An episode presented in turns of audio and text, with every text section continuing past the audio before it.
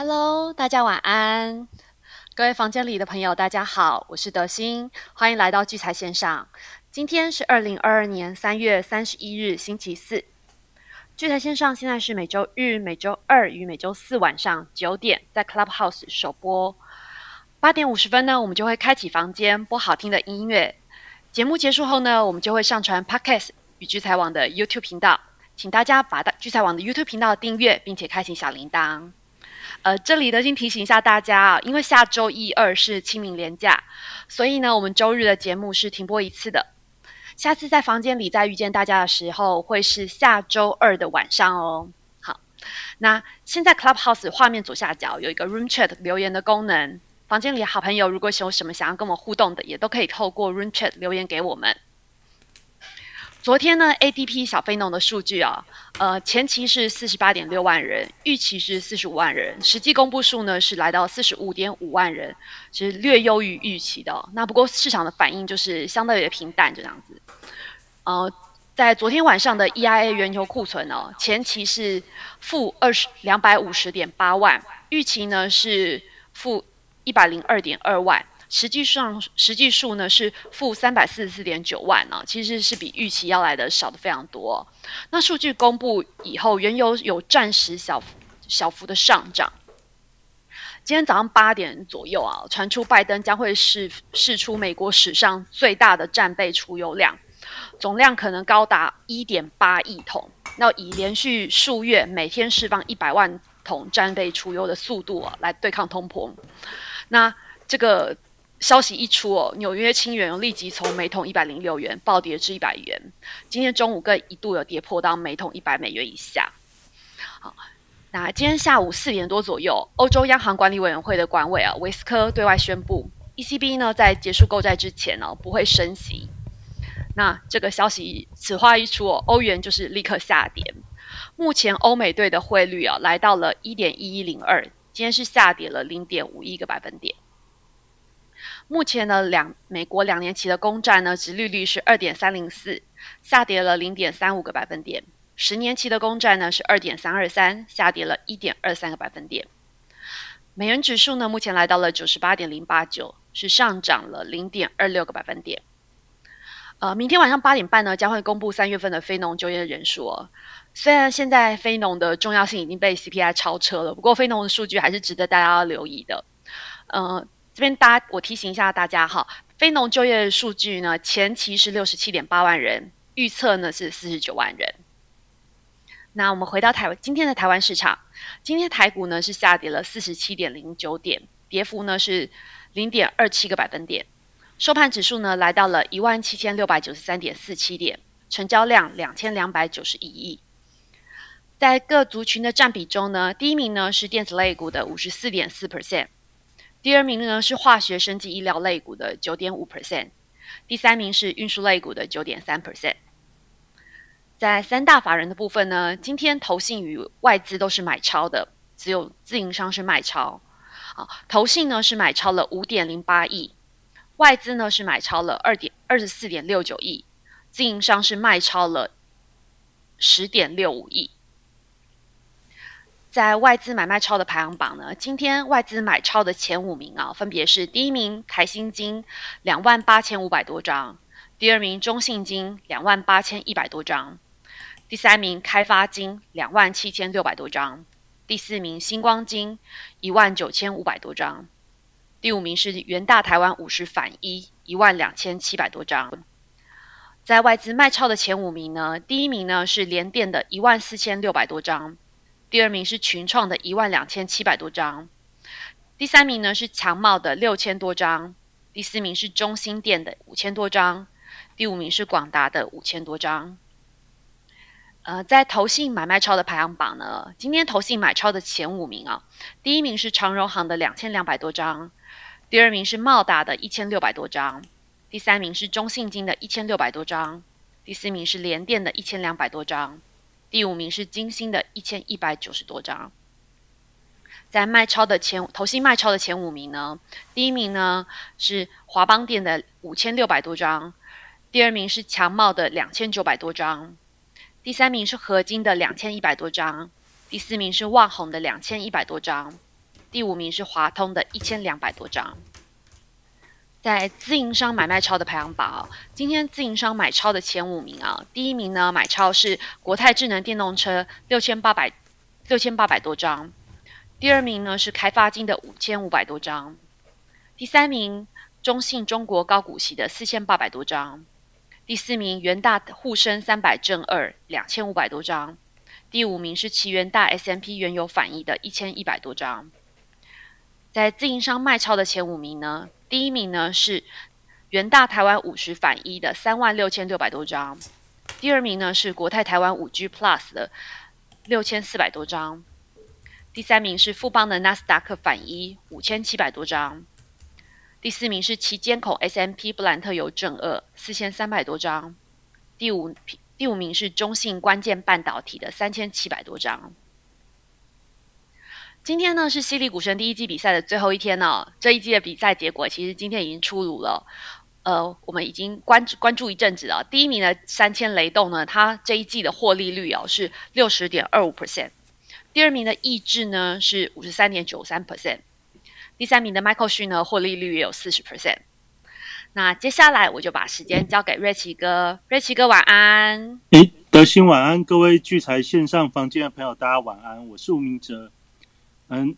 很很棒哦！这第一季第一季今天就是最后最后一个交易日，所以我们这个犀利股神的这个聚财网的犀利股神游戏呢，也产生了二零二二年第一季的冠军哦，就是三千雷动。那非常恭喜他哦！那其实这一季的这一季的。大盘呢，其实也创下台股历史上的新高，就在一月份的时候创下一八六一九。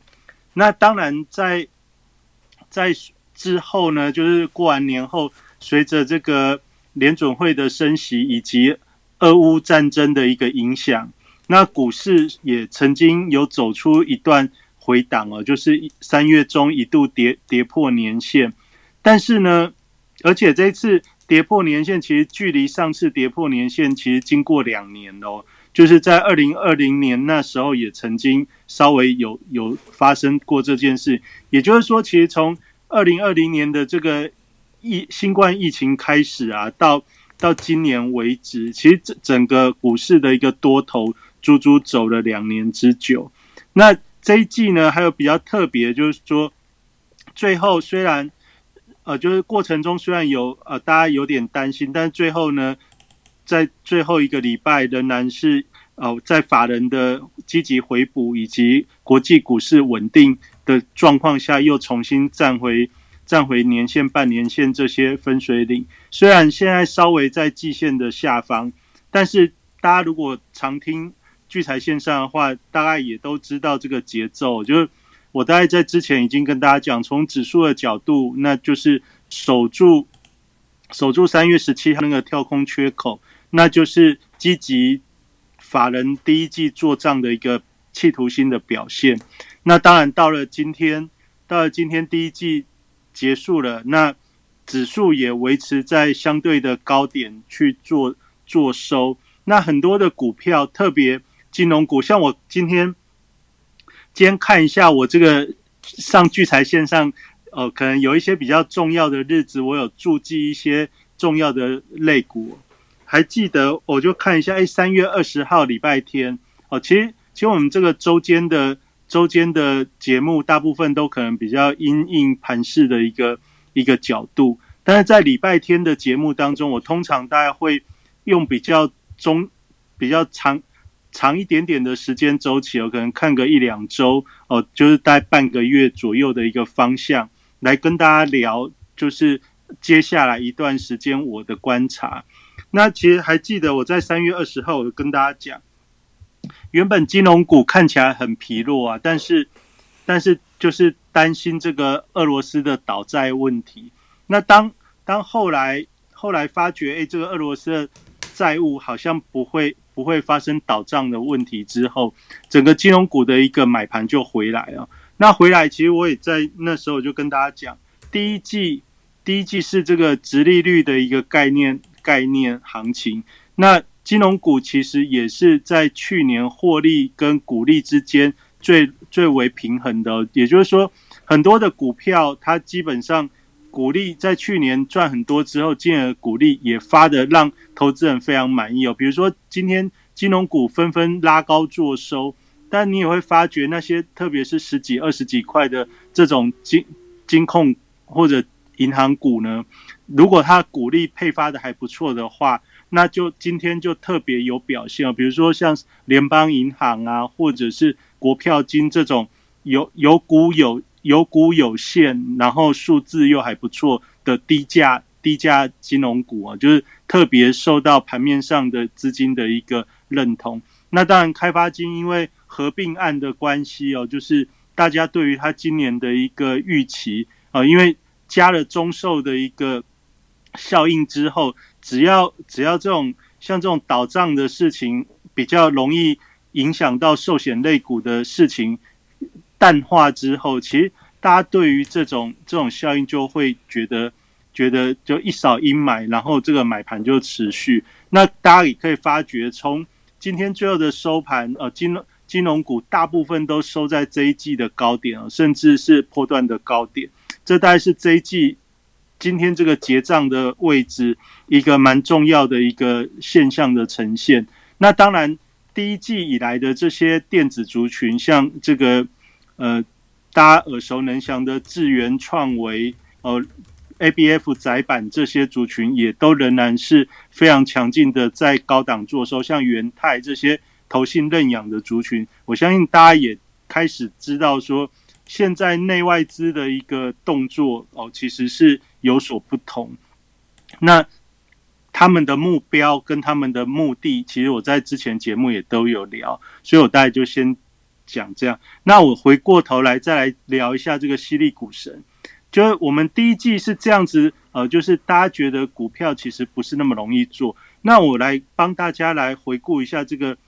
我们第一名三千雷动跟第二名意志啊，他们之间的一个呃，就是在这一季以来，它大概有哪些主要的方向可以让像冠军的三千雷动，它虽然这是一个游戏，但是它也可以在一季的时间当中去锁定一些股票，创造出。高达百分之六十的一个报酬，那第二名也有百分之五十三。特别在最后这一个礼拜当中，三千雷动跟意志之间的冠军争夺其实非常的激烈哦，甚甚至有一段时间，这个意志还有还有逆逆转胜的一个机会。其实这是一个蛮蛮有意思的一个过程。那纵观三千雷动，他第一季之所以得到冠军，就是他一开始。一开始他选的方向就在季初一月份的时候，他就选择高价股，或者是或者是一些比较比较有题材性涨高的股票啊。当涨不太动的时候，他就去做空它。他他做了哪些股票？比如说 A B F 窄板的锦硕南电，那 N F T 概念的 Oh My God 霹雳辣椒，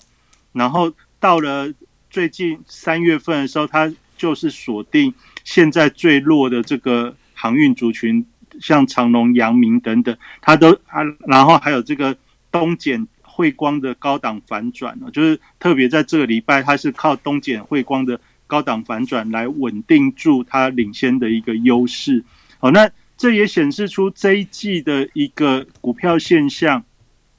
虽然有很多的标股，你看这个三千雷动空的股票，基本上都是在这一季里面非常强势的族群。那非常强势的族群，正常来说，你去放空它，不不不是应该会被嘎吗？但是它都能够非常非常准确的哈，就掌握住这个这些标股的高高位区，然后进场去逆势做它。好，那其实这个虽然是一个游戏哦，就游戏的过程当中，我们可以看出它的一个策略以及手法。那但是在真实的交易世界，其实如果你是这样做的时候，其实正常来看的话，你可能也可以创造出这样这样的一个效果，但真实的状况可能会有一些限制，就是说这些涨高股，也许你真的要放空它的时候，会有比较多的限制。例如说，像这个呃龙卷的余额哦，可能会有限制，可能这些涨高的股票，它的龙卷余额可能都不是太多，所以你真的在真实的操作要。要运用得当的时候，有时候就是说，哎，你又要有资金可以可以这样去留哦。其实这些还有龙卷余额的问题，这大概就是一些做空比较限制。但是我们从这个冠军冠军跟亚军的争夺过程中，我们大家注意到的事情就是说，这一季这一季之所以他们能够创造好的绩效，其实就在于价格波动的放大。也就是说，这些股票它可以 V 转，也可以 A 转，然后一转之后，这个幅度都不是很小，就是随便像像东碱这两天从高点往下回，随便回一下就超过十十几个百分点了。也就是说，你只要能够掌握住这种转转折的一个时刻，其实这个短线的波动力度其实都非常的大。那像第二名的意志哦，他。他做的他做的股票也很很猛哦，他一开始靠什么东西，在最后这两个礼拜直急起直追呢？他是做大鲁格，大鲁格在连续六根涨停之后的反转跌停，他去做到了。那他做到了这个大鲁格的反转跌停哦，他就光在这个六个交易日里面，靠大鲁格就赚了三成多哦。这其实这其实就是抑制。他在最近这个能够逆转的一个很重重要的一个原因。那其实我想跟我们听众朋友来分享《犀利股神》这个游戏啊，大家想说，哎，这是一个游戏，又不能又不能真的证明说证明说，哎，我这样子这样子做就就怎么样？但是其实我想跟大家分享的事情是，这是一个为期三个月的一个活动哦，有很多的玩家啊。他为什么到了季底的时候，他排名像我看很多的玩家哦，在一月份的时候，他排名很前面哦，大概前十名。但是到了到今天季底结束的时候，他却没有在前十名当中，甚至甚至落落了好好几十位哦。那为什么呢？其实这就是一个一个投资的态度。其实这个冠军，其实我觉得蛮不容易的地方在于，你要能够。稳稳的以相当的纪律去执行每一天的下单下单买卖哦，就是虽然我们这个这个是一个模拟仿真的游戏，而且我们有很多的限制，比如说我们不能在盘中的时候去下交易单，我们一定是盘后，就下午的四点以后到隔天八点五十以前哦，你可以去下委托的买卖单，然后呢？你就要在盘前要做好盘那个价格波动的一个判断，去挂价钱。这其实就是一个非常适合我们上班上班朋友的一个练习哦。很多上班朋友做股票，都大家都会想说，我一定要盯着盘面看，我才能赚钱。其实你透过犀利股神这个呃模拟的投资游戏，你其实就可以去练习你抓价格的一个。一个能力哦，那你也可以去透过这个游戏去练习你的资金分配的能力哦。其实真的真正能够创造好的绩效，你不仅选股的能力要好，那你对于价格的拿捏跟掌握也要也要很好。更重要的事情是你这些资金的安排到底怎么安排会会是会是好的。但要玩这个游戏，最重要一定是要。一定要是资金全压，你没有这个什么，没有那个分批分批慢慢买这件事，分批慢慢买，大概就只能维持百名了。你要冲到冲到前十名，没有把把压满，其实不太容易。就是玩这个游戏，基本上你如果要训练自己的霸气，你基本上就是透过这个游戏来练习把把压满。那把把压满之后呢，赢的继续留，输的赶快处理。这不就练习了停损吗？我觉得我们在真实的交易世界里面最难练的，其实你透过这个游戏的机制，它是它是虽然是游戏，但是你反而也可以透过这个游戏来练习自己一些操作的一个习习惯跟行为。哦，也就是说，你只要完完整整的去执行完三个月，哦，那。那基本上你的交易能力会会如何？会提升。那你一旦参加了这个游戏之后，那对你还有另外一个帮助是，你也会想看看其他玩家他都怎么玩。所以像我们每天在这个聚财晚报的 Telegram 群，我们的小编每天早上都会贴哦这个犀利股神玩家的买卖单哦，就是最佳最佳最多人下的十档啊，给大家参考。比如做多的十档，做空的十档，那完整的买卖单我们都会揭露给大家看。那这些这些数据的揭露，其实你就可以从这里面可以看出最当下最热门的股票大概是哪些。所以很多的投资朋友常常会跟我说，他觉得选股好难。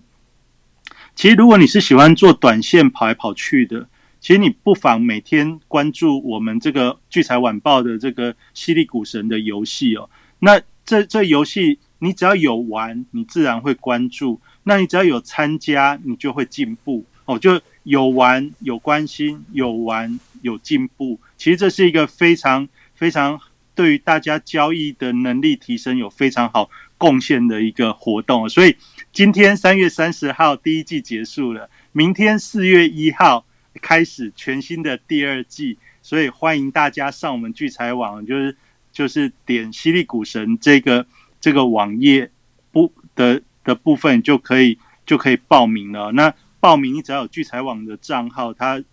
我参加犀利股神游戏是不用不用费用的，就是一个免费的游戏。那你透过这个游戏，你就可以学习到怎么去做隔天价格的安排。那你经过了参与之后呢？那你每天在晚报的时候，你就去看说今天哪些股票啊？比如说做多最多人下的是不是赚钱赚最多的？如果最多人下的做多的股票也是赚钱赚最多，那表示什么事情？就是正正得正，表示这是强势股，很多人看多，而且还顺势让大家大赚，这种表示趋势非常强劲。那这种股票呢，你就要特别关注。如果你是比较喜欢做短线的强势股的话。那反过来，反过来，如果很多人下下买单看多，但是你到了晚报，我们帮大家统计说，一天当中输赢哦，就输最多的股票，哎，刚好也是早上委托单最多人买，但是结果是赔最多钱的，你就要小心这种股票，这种股票就叫做很会洗啊，就是你的你的感受，你的感受就是这种股票就是。很难玩，就是你一一买一买它就大跌，好，你一卖它就涨停。那这种股票呢，你就要反过来，你就不能在大涨的时候去买。但是这种股票好不好呢？其实它也很好，因为它通常洗一洗完之后还会继续表现。所以你透过你有白天你有参与这个活动之后呢，你白天看一下热门委托单。你就知道哦，现在大家都在选什么样的股票。那你到了盘后再注意一下晚报的统计，你就会知道哪些是正向的。比如说，犀利股神前几名玩家都在放空高价股，你就知道哦，第一季他从一月份开始，前十名几乎都是放空高价股产生的报酬，所以你就知道，你如果很喜欢做高价股的。投资朋友，你就知道，至少在这段时间，你暂时要先回避，因为玩家们都选高价股在做空，然后又产生极高的报酬。还记得那时候一个礼拜的时间，很多的很多的玩家就已经二二二十二十趴左右的一个获利了。那所以，其实你待透过这个游戏就游玩，就就会有进步，然后有成长。那重点是练自己的。心性哦，因为你要能够持续玩三个月啊，就是完完整整、认认真真的去执行完这三个月，其实这个在态度上的提升，跟对交易的交易的这种这种我们讲心态上，真的会有非常非常大而且不同的一个提升。那如果最后你还能够挤进前一百名的话，我相信一定可以对对。自己的交易有蛮大的一个哦，就是就欢欢喜的感觉会会产生，这这就鼓励大家明天四月一号就可以报名全新一季的犀利股神游戏。好，那回到台北股市来看的话，我刚才一开始已经有讲到，哦，就是今天最最亮眼的一个族群是金融股的拉高做收啊，也就是说第一季的结账大大概是这样。那其他之前耳熟能详的这些 IC 设计族群，大概也都没有跌下来，也都是积极的做账在高点。那我们来先来看一下大盘哦，大盘今天最后收在一万七千六百九十三点。那现在。在这个收盘的点数其实不太重要，比较重要的事情是我们进入了下一季之后，就是进入四月份之后，进入四月份之后有哪些你可能要稍微注意？那明天，明天是长假前的交易日哦，明天四月一号，你到底会不会被股市愚弄？呃，你大概要小心一下，因为明天是大家知道四月一号是一个愚人节嘛。那愚人节完之后放了这么多天的假。所以今天我们的题目是说，那季底也做完账了啊，那清明清明有一个长假，你要不要报股过节？好，这时候很简单的一个道理，如果如果现在这个股票几乎是收在波段的高点的时候，那就今天季底的收在波段高点的时候，而且尾盘你已经感受到有卖压的哦，比如说什么智源呐，那这怎么看呢？这很简单看哦，你就点三组股市类股报价热门排行，点大户卖超。那点大户卖超的时候呢，你点成交，你点成交就是它会从股价高的往低的低的排列。那今天的大户卖超是不是代表季底拉高结算的时候，拉高季底做账的时候，他在卖股票，就是他逢高再出了嘛？那逢高再出的表示四月份它的戏份大还是小？哦，就我的观察，这样子的股票进入下一个季度之后，因为它第一季表演的已经够多了，所以到下一季之后，它大概大概也就差不多。还记得我们在讲智源创维哦，就是新兴的波段高点那时候嘛，以今天的结账的一个位置。跟我们之前在在三月初那时候，我跟大家讲，你怎么去抓这种这种连嘎的股票的高点？其实它曾经在那个连嘎高点之后有回回撤，就三月初有回撤，但到了季底之后再回到那个那个高点，也就是说，我在在之前跟教大家如何去抓这种连嘎股的高点的时候，那高点到季底结结账的时候有没有超超过呢？其实创嗯有稍微超过哦，但是但是收盘来看还是差不多在那个位置哦，也就是说那个高点其实就有相当的意义。那这种是波段高点的股票的时候，它为什么不突破去做收呢？而是在这边就就就在这边就开始出现了就是相当的位置。那你这时候再来看这个大户卖超的时候，就发觉。哦，原来大户是在卖的。比如说，我们今天按照你如果点三组股市的类股排行里面去找大户卖超的这个板块，你按照点成交之后，按照股价高到低去排，你就看到第一个大户卖超的第一个叫智源。哦，所以我们讲很久，为什么花那么多时间讲智源？因为它是在今天大户卖超的第第一个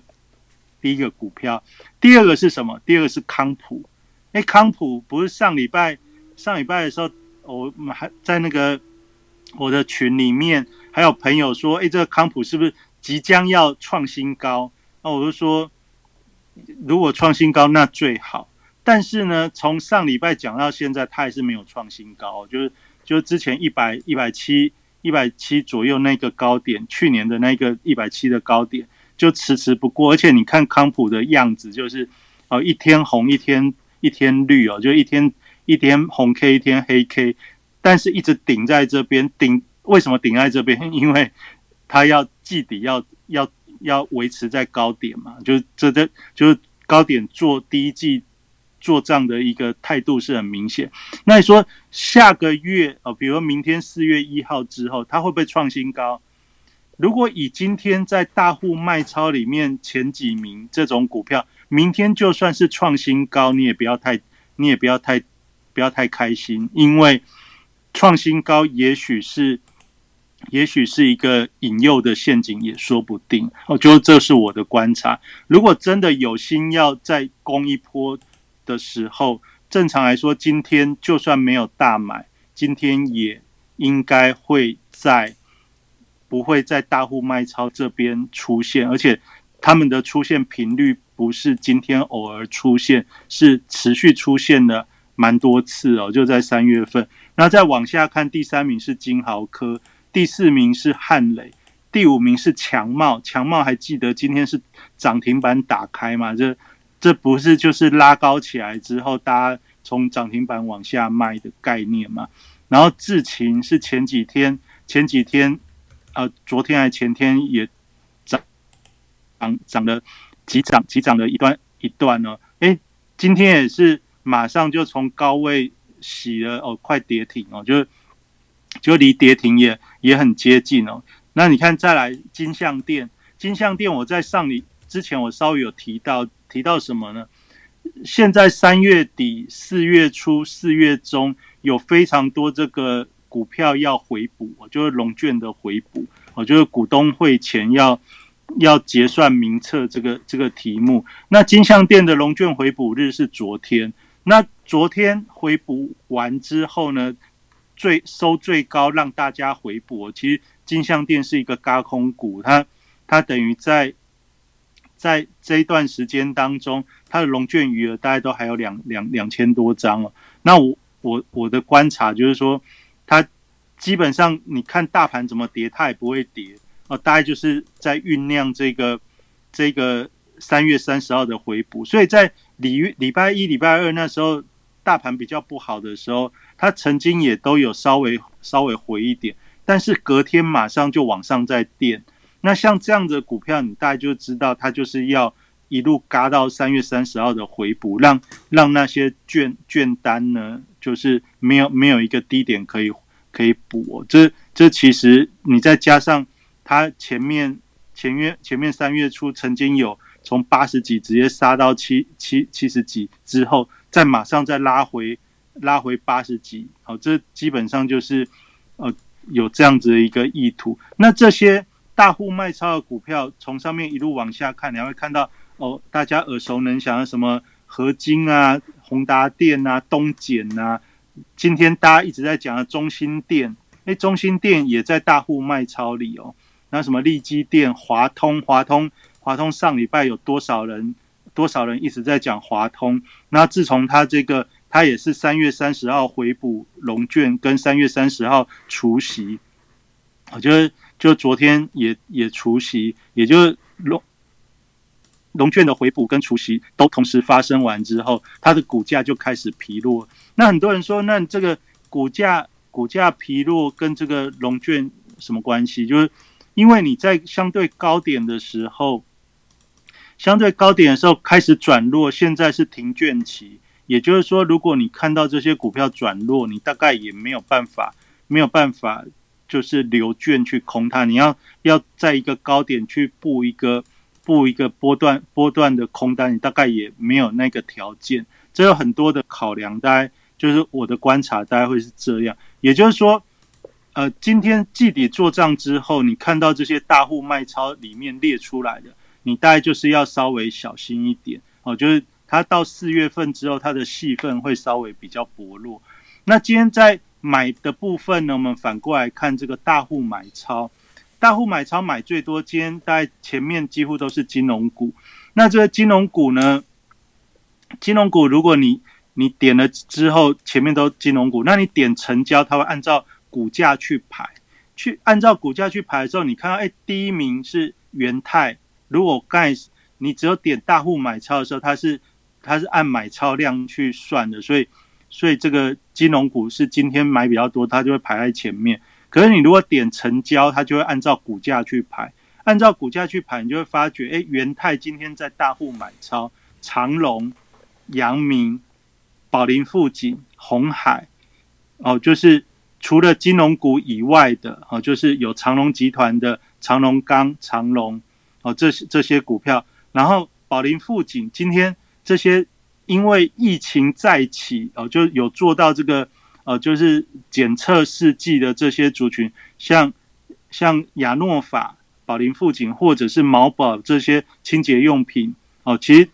大家都是因为这几天疫情的一个一个，就是感觉这个趋势越来越越强烈哈，就是所以这些疫情再起的股票在今天也成为盘面上蛮强劲的股票。那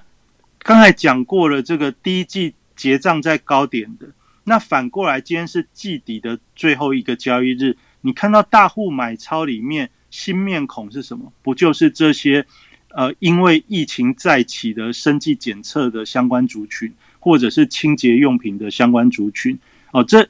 这个其实就是一个讯号。什么讯号呢？就是说资金至少在这一段时间，那些涨高的族群开始有调节的现象，然后再来买的东西呢，有没有延续性？是刚开始还是还是？还是已经已经涨一段之后还要继续，比如说元泰，元泰这一季也涨蛮多的，但是今天今天跟刚才讲的卖超那一个板块里面不一样，是它今天位在买超里面，也就是说，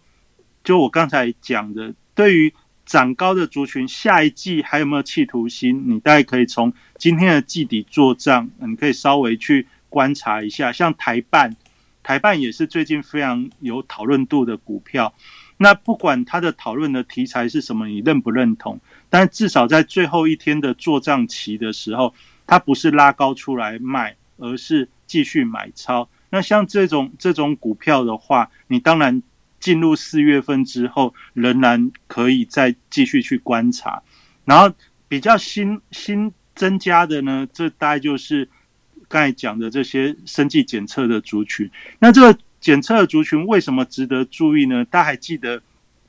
大家还记得我在在那个农历年后的时候，曾就是二月十二月十七号左右，那时候生那个什么解封概念股，就是这些旅行社、观光、观光饭店跟旅行社这个族群大涨的刚开始啊，大家还。大家，如果你有有兴趣，你可以去听二月十几号的那个节目。那时候我怎么去跟大家讲我的观察，就是说这些防疫防疫的族群呢，你我们之前都都是单单呃那个观光观光解封这个族群，是因为大家都知道旅行社啊或者饭店之前因为疫情都业绩都很差，那这这个业绩很差的时候，大家都知道。然后常常他们都会有一日行情，就是就是当媒体的讯息在讲说即将要解封的时候，在去年的时候常常都会有一两天的短暂行情，然后就没有了。那在二月份的那个时候，我跟大家讲，这次比较不一样的地方在于，在于他们的股票的成交量都是有一段时间的放大，也就是说那个量不是。一天就不见了，而是有连续好几天，所以你看这一季三副，三副几乎三副几乎是这个旅行旅行旅行股的，就是旅行社股的一个龙头代表，就是它的涨幅跟它的气势，它常常在涨停板里面亮灯哦，就是这样子的一个气势。那你怎么去观察出来？我那时候的观察就是它在。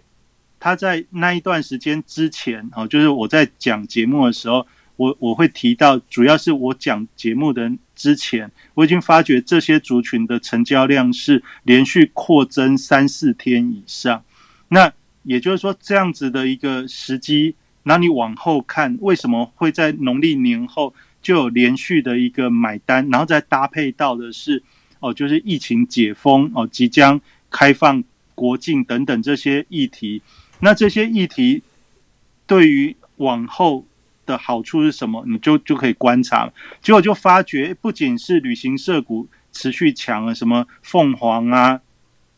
凤凰五福这些也都加进去，呃，也就是有族群性。再来饭店呢？你看金华原本在一百五十块左右，一直一直不会动、不会动的情况下，在今年的年后之后，它一百五十块就不是。就不是压力了，这一冲就直接往一百六、一百七、一百八这样一直冲，也就代表这个族群的确是有戏。同样的，现在第一季结束之后，新资金移动到哪里去呢？我我今天的观察，特别从这个大户买超里面看到蛮多生生计医疗的族群，尤其是跟这个生计检测。那你想想看，这些族群不就也很应景？因为随着疫情最近这个国内国内的一个呃，就是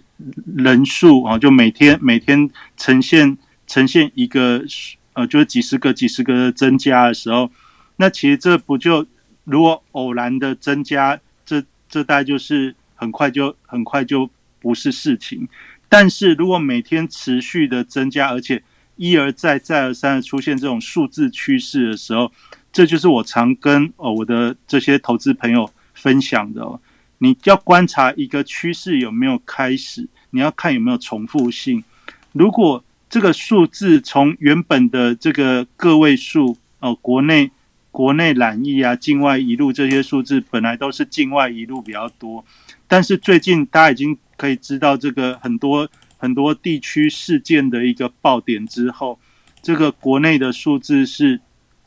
呃，从个位数、十位数、十位数之后开始有点感觉是五十以上，然后今天这几天有看到八十以上，那这种东西持续一直重复出现的时候，这代表什么？这代表就是说。这个事情它不会那么快结束，也就是说，呃，也有像今天也听到有像像基隆可能需要普筛等等，所以这些这些相关的族群，就是投资市场是很敏感的，所以看到这些现象的话，资金资金跑得比我们看到的更快啊，所以我觉得从今天的一个盘面，我们大家可以去注意说，四月份，而且这些生技医疗的族群。在过去一两季里面，它是比较不被市场投资人所关爱的，所以他们的筹码，如果用大家比较比较口语的讲法，就是这些筹码都很轻哦，就是大家手上也大概不会有这些股票，所以要不要拉，就是这些大户法人他有没有企图心的问题。那所以我从大户买超，大家看到这些之后，那我们通常还会再搭配几个东西去去注意，就是。所以你大概也可以点一下买气强大的族群。那买气强大的族群，你这样点一点之后，你就发觉，哇，今天这些这些股票，呃，也也是也是买气强大族群里面的标的。也就是说，这个的确有吸引到市场上的一个关爱的眼神。那我们点买气强大里面呢，我今天还要另外再跟大家讲最后一个，你可以。注意的一个题材就是，虽然我不是很喜欢这种题材，但是从今天的一个盘面上，你可以注意到一个，就是去年几乎没有被提到的股票，现在在补涨。例如说什么呢？例如说像六四六二的神盾，神盾这种股票在去年几乎一整年都没有被提到，因为在去年它的呃就是业绩展现啊，跟过往其实。哦，不仅是业绩没有很好，但是连题材都薄弱，就是说他连那个讲故事的故事都没有，所以几乎去年都没有。但是今天今天开始有故事了，就冒出一个涨停。然后再来还有什么股票也是这种现象呢？啊，就是这个像像那个康控，康控我还记得这两天看新闻的时候说他。一股票赔赔二十四元哦，我想怎么一个公司有办法赔成这样？那但是呢，今天康控居然涨停板哦，就是就是，也就是说，这种这种这种这种很很神奇、很神奇的股价的一个展现。那这些股票是去年几乎是冷宫的股票，居然在今天去去表表现出这种这种这种价格的走势，那代表的是什么事情？就筹码轻，哦，就我的我的我的观察大概是这种角度。那还有还有什么股票呢？留元，今天的涨停里面还有这种留元，我相信讲出来你大概也不会很有兴趣的股票。那为什么我会跟大家讲？因为这些都是去年很冷的股票，但是呢，它在最近的成交量，像至少像留元间成交量扩大了。那扩大如果是一天的话，那大概没什么值得好参考。但是，但是如果它接下来能够持续的、持续的成交量扩大，那其实也代表出说，在这个呃，就是股东会股东会的这个日程啊，就这些大股东可能要回补持股的态度，其实是蛮强烈。那这个这个故事，我其实在上次的节目有聊到，就是说去年如果很多股票不是很好的时候，基本上大股东待在在股东会开完之后，都会把股票能卖的尽量卖。那但是到了隔年，就是现在二零二二年，你又要准备这个股东会啦。那你如果去年卖太超过，然后现在手上持股太低的股票，那也就是说去年很赚的。去年很赚钱的公司，大股东会卖；如果去年很平平没有表现的公司，大股东手上大概也不会有什么股票。所以今天这些冷门股之所以可以涨，你大概可以去参考一下它的这个啊，就是龙卷回补的日期跟股东会的日期。那我的观察可能就是大股东要回补持股，那大股东。大股东回补持股呢，要让市场的投资人卖出来啊，基本上就是要用吸比较吸引眼球的方式，就是亮灯哦。这也是我在在前两个礼拜就跟大家讲，前两个礼拜跟大家讲说，守住一万七之后，指数也许不是很会动，但是呢，股票很会动。这就是在这个四月份哦，就是大家都说清明时节雨纷纷哦。哦，路上行人会怎样？我不知道。但是做股票的人是这样：清明时节雨纷纷哦，股票活泼在四月哦。我觉得四月份有很多这个股东会的时辰的一个影响。然后这些时辰过了之后，对于这些大股东或者是比较大户法人来说，高的他要开始做资金的挪移的时候，会怎样呢？就会利用持股申报转让等等这些。这些时机呢，就会会拉高，继续准备要减码。哦，这大概就是我对于整个四月份一个节奏的一个想法。那，那你大概可以可以参考看看啊。那那这也是我在今天呢，跟就是从盘面上的观察，跟我对于接下来节奏的一个想法，那就是跟跟大家分享到这边。好，那那。反正反正我们这个节目礼拜天、礼拜二、礼拜四嘛，所以我们到下次的节目就是连假的连假的最后，就是下礼拜二的晚上，我们再跟大家再再来看看说，哎，经过长假之后，哦，对于台股的影响可能有哪些可以去注意？但从今天大家要注意的事情是，明天这个长假前要不要要不要爆股嘛？那要不要爆股的话，你大概就可以从买气强大跟大户买超这里面去挑选你觉得比较喜欢的、比较喜欢的标的。那操作的节奏其实前几天都讲过了，你在这时候别不用多，你就是来回做，因为今年是大波动的时代，会会 A 转也会 V 转，反正就那些会动的股票就一直动。你看，你看那些。就是你觉得哎，好像很恐怖，其实过没多久它又转上去。那你觉得很好，过没多久它就 A 下来。所以这个今年就是这样这样的一个股性。所以，所以你大概也不用不用说哎，一直一直在选股，因为会动的，你就会看到买气强大的族群里面，再怎么看就是那些股票。会吸引你的眼球，也就是说，你不妨高出低进，高出低进，因为大波动，其实这样子的做价差也是很过瘾的。好，那我今天就分享到这边，那我把时间交给执行长。好，呃，感谢瑞奇哥的分享哦。那各位这个房间里的朋友，大家好，我是聚财网执行长陈志伟啊。那我刚突然想到说，哎，这个。之前在开场的时候，没有德兴啊或松松还没有来节目的时候，在开场的时候，我都会稍微自我介绍一下。那换到后面来之后，好像没有自我介绍过。那可是你看，像刚瑞奇也说，哎，交给执行长啊。其实，其实我现在主业已经不是执行长了哦。对我这个几乎二十四小时在操盘哦，所以以后应该叫我这个操盘手。那以后要讲操盘手，对对对对对对对。那因为因为因为这个基本上是全新在投入这件事情哦，所以包括各种的城市半自动的哦，然后这个通知监控，然后手抄的指标种种的，就全面性的在开发跟运用哦。所以现在心得非常有心得哦，每天这样子，嗯，然后成绩也越来越好，所以这个这个我们不是有那个北中南的那个分享会嘛哦，也欢迎大家可以来哦，都会跟各位做一个更详细的一个分享哦，跟 跟跟给大家一点这个参考了哈。然后那个嗯，我先回答一下房间里的问题哈，啊不不是房对房间里的那个问题，我怕我等下讲到最后忘记哦。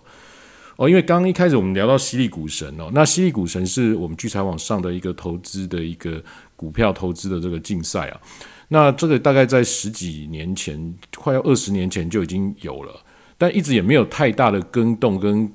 跟调整哦。那因为我们是做的是盘后盘前下单，然后盘中不能动，然后那个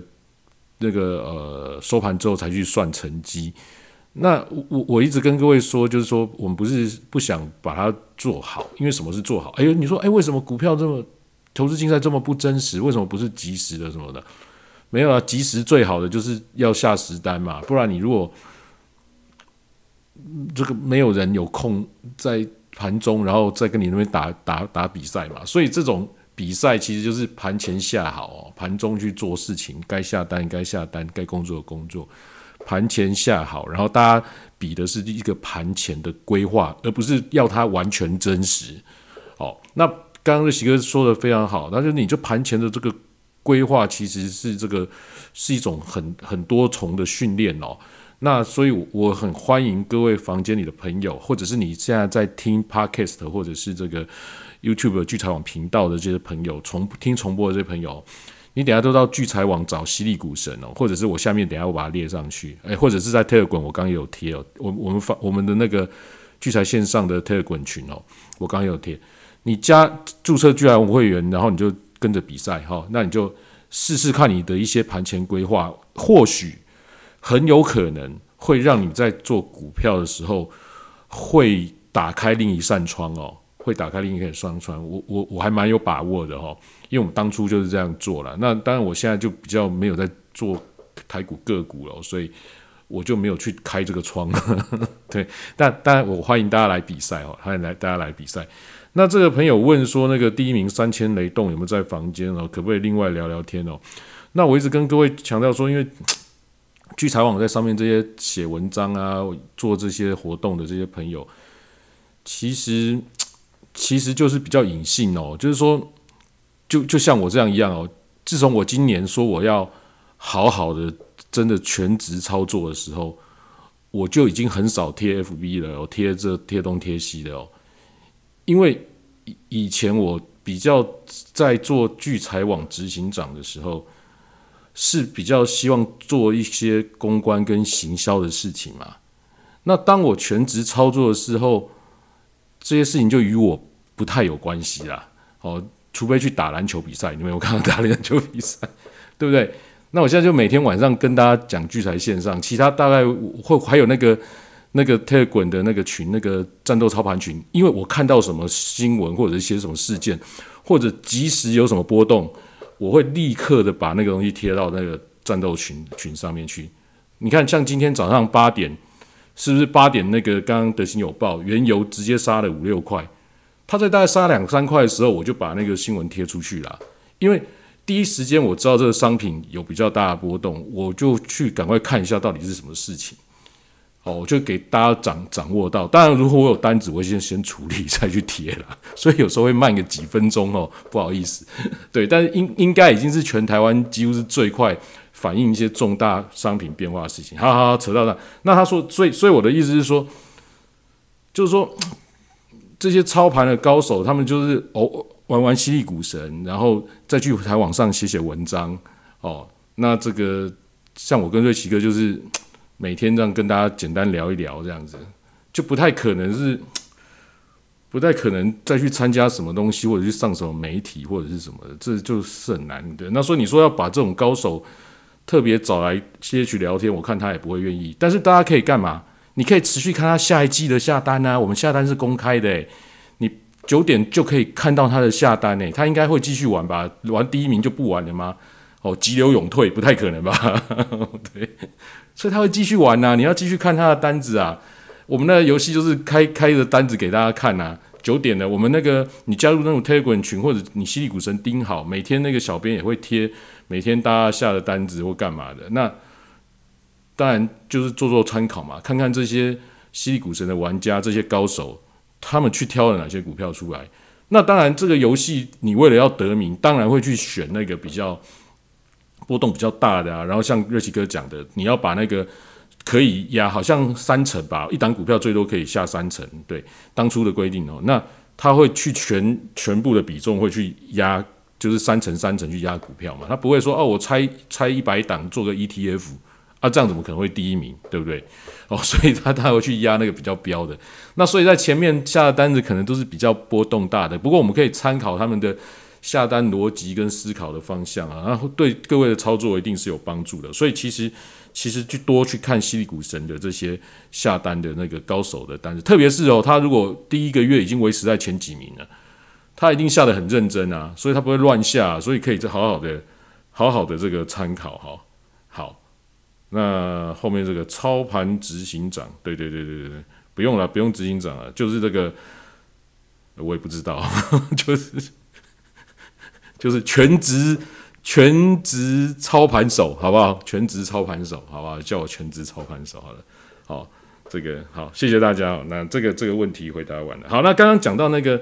早上那个原油的那个，就是说说那个呃，拜登要释放那个战备储油嘛，史上最大的战备储油。那这隐含几个讯息啊？第一就是说，拜登因为他的民调下来哦，因为他那个。通膨实在压力太大，油油价太高了哦，所以他的民调掉下来，那他有这个压力。第第二是第二是这个战备储油，战备储油顾名思义就是战战备的时候，就是打战的时候要用的油啊。那他既然要释放油出来，是不是隐含着就是说前阵子呃这个呃俄罗斯攻乌克兰很紧张的时候，油价飙上去的时候，在他在那个紧张前，就是真正的在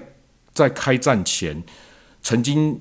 曾这前大概半个多月还一个月有曾经试过战备储油，然后那时候油价有压下来一下，然后后来又有一次说要试，那次油价就没有压下来，就一路往上飙。好，那真正开战之后，油价飙到最高那时候，你有听到他说要试战备储油吗？没有嘛？为什么？因为怕开战啊！战备储油就是要开战的。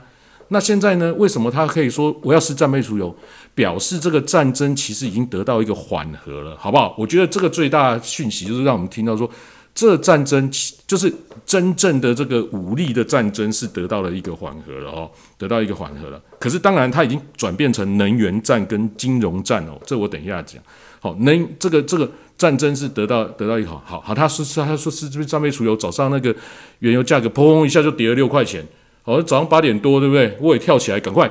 哦，我我赶快就发在那个战斗群，就马上发啦。你看，我不知道八点几分就发了。哦，因为全台湾是最快的吧？对，因为我知道那个价格有波动不对劲，我马上就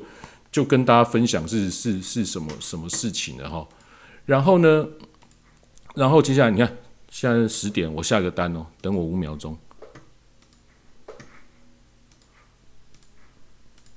好，那那个。然后断掉了，等下等下，我我我现在是用最简便的下单方式，可能之前我跟我听我讲过那个哦，这个这个秀上下线的哈，大概就知道是 我该怎么下，对不对？下的很开心哦，哦，玩了两周，因为我必须要，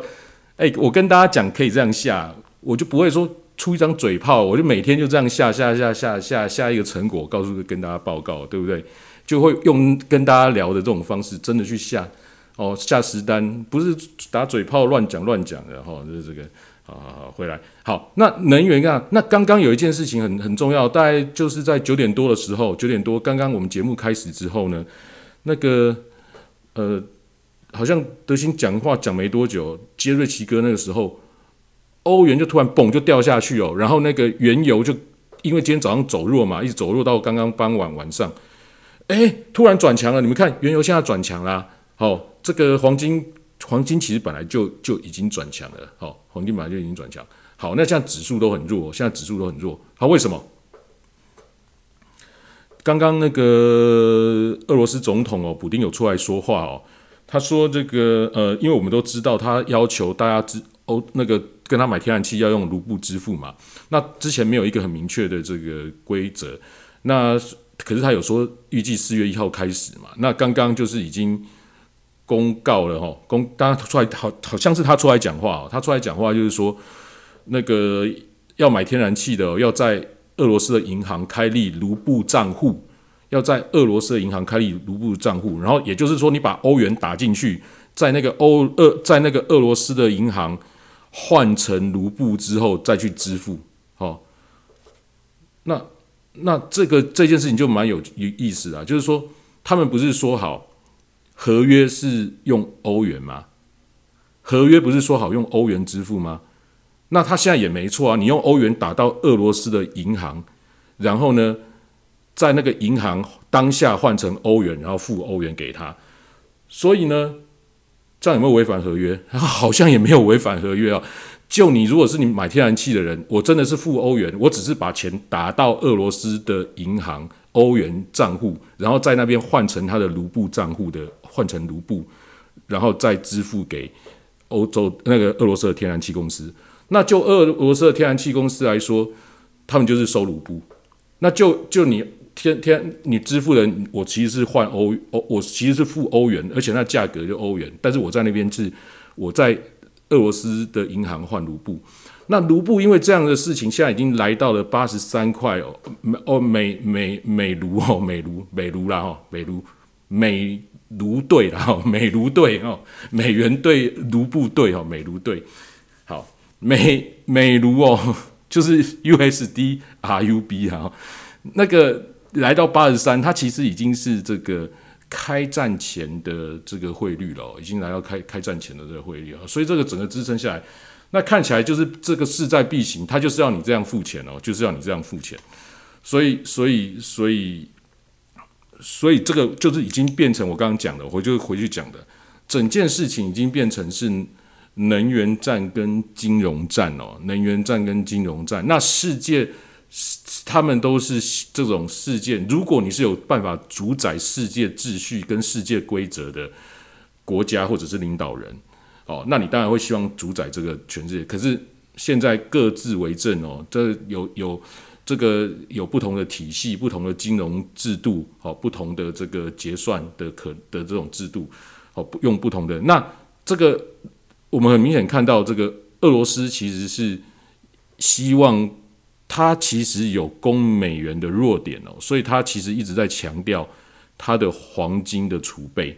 哦。那美元其实是空的哦，美元的美元的美元是靠信用跟它的武武力嘛哈。那他他他的他的权威啊，他的权威啊，所以所以这个我们也看到，其实，在升息的状况之下。黄金在这几天又开始陆续的走强了哈，那所以其实这个也是可以值得留意。那今天因为可能刚那个天然气的东西出来，而且包括其实股票也涨多了，这一波反弹涨多了，所以我们看到今天美美股其实开盘下去，现在呈现的还蛮弱势的。那我刚刚讲原油是因为刚刚就是因为那个天然气支付哦，用卢布哦，那个又又拉起来，又拉起来，因为就是表示能源是比较紧紧张的哈，能源这个。状态是比较紧张的。那可是就战争实真正武力的战争来讲，其实应该是告一个缓和，告一个段落，所以他才会敢拿战备石油出来做试出嘛。好，这整件事情大概大概是是是这样，跟大家简单聊一下。那另外一个就是上海封城哦。那上海封城，他们本来分两边嘛，现在好多人有的提早啊，那解封的也不太可能会解啊，好，时间到也不太可能会解。那其实他。刚我我看一下，好像上海的一些厂房，像那个台积电哦，他们的那个员工好像就都睡在睡在厂房里面哦，就等于是封了，就在里面工作嘛。他只是封起来，让你不能进出，你你还是可以在里面做事啊。大家就住在里面哦，就在里面继续继续的这个生产啊，继续里面里面生产。那诶，那对公司来讲蛮好的哦，这个二十四小时进驻公司 on call 哦，对，然后那个。也不用支付这个加班费哈，哎，对啊，蛮蛮神奇的。好，那那那那个就是说，他们生产其实不受影响啊，因为就是它只是封你，没有叫你不能生产啊，对不对？所以大家就住里面，就就继续生产。那这那那可是呢？可是呢？呃，消费端就是中国的这些城市的这个封城，因为他们同是世界工厂，同时也是世界的这个市场哦。他们虽然跟欧美市场比起来，那消费能力还是稍微弱一点哦。可是毕竟也是一个十几亿人口的国家嘛，那他们这边封那边封的时候，其实这个消费的这个会弱，所以其实开始我们可以看到一些股票开始转弱，包括今天现现在的美股，可能跟这个。开始的这些问题哦，就是这个产品的这个或者是消费市场哦，开始会有一些呃，就是欧美本来是一个解封后的一个行情啊，那可是可能也差不多了哦。那所以接下来股市可能就没有这么好了，因为毕竟也战争也好好一阵子。那之前我们也提过，战争不会跌，战争反而会涨。那那那现在紧张关系这个。真正的武力战争是不是告了一个段落之后，变成能源跟金融战的时候，对股市其实是不太好的。这个我觉得是有可能，好是有可能，所以所以会变成是呃不，这个股市这方面是稍微可能会比较没有之前这一段时间好。但是如果你整个这个呃眼界放大一点，就像我之前讲的，其实是这个做波动。好就是波动，波动来，波动去，波动来，波动去，原油的价格波动来，波动去，黄金，然后各个货币对，刚欧元也是，好，欧欧元每天也是这样，现在都波动的很大，好，那这样就是造成很大的波动，很大的波动是怎样？洗你资金不够的人，好，你这样弄来弄去，弄来弄去，基本上弄错一两次，有个杠杆或什么，基本上就被洗掉了啊，那资金就往更富有人流，好，那反正就割韭菜嘛。好，就割韭菜，处处割韭菜啊，处处割韭菜。你看那个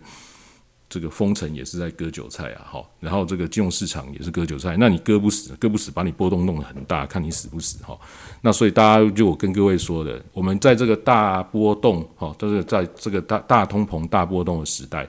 哦，大家是对资产控制要稍微谨慎一点啊，对，因为波动大嘛，所以要谨。这也是一直来跟大家聊的，好吧？那今天就是简单，就林林总总哦，这简单看到什么跟各位聊一下。那这大家有兴趣可以报名我们那个，不过我们优惠已经结束哦，你之前没报就要用用比较贵的价格。我再看一下还有什么问题，我刚看到了账户都被垫走，怎么可能收欧元？你要付钱，你要付钱，他当然会银行账户开给你呀，对不对？要在俄罗斯银行开户，诶，你是买天然气的公司，那你要付他天然气费用，你当然可以在俄罗斯里面的银行开卢布账户啊。他要收钱的，他当然会开给你啊，对不对？俄罗斯用卢布的说法，只是在逼美把账户解冻，不管嘛，反正他要收钱啊，他现在赶快开起来要收钱，你不不给他钱，他天然气就要断掉了。就这样，那是不是解冻？那就是后面的事情了嘛。好，那就就就先这样，好吧？那今天大概就是这样了。好，今天就跟大家聊到这边。那我们下次的节目的时间就是礼拜天没有节目，因为周一、二我们台股是休市的。那我们会在礼拜二晚上九点哦，下次节目会在这个 Clubhouse 跟大家见面。那如果这个你没有听完整的，欢迎在那个各大 Podcast 的平台跟聚财网的 YouTube 频道上面可以收听这个重播哦。好，谢谢大家，那我们今天节目就到这边哦，晚安，拜拜。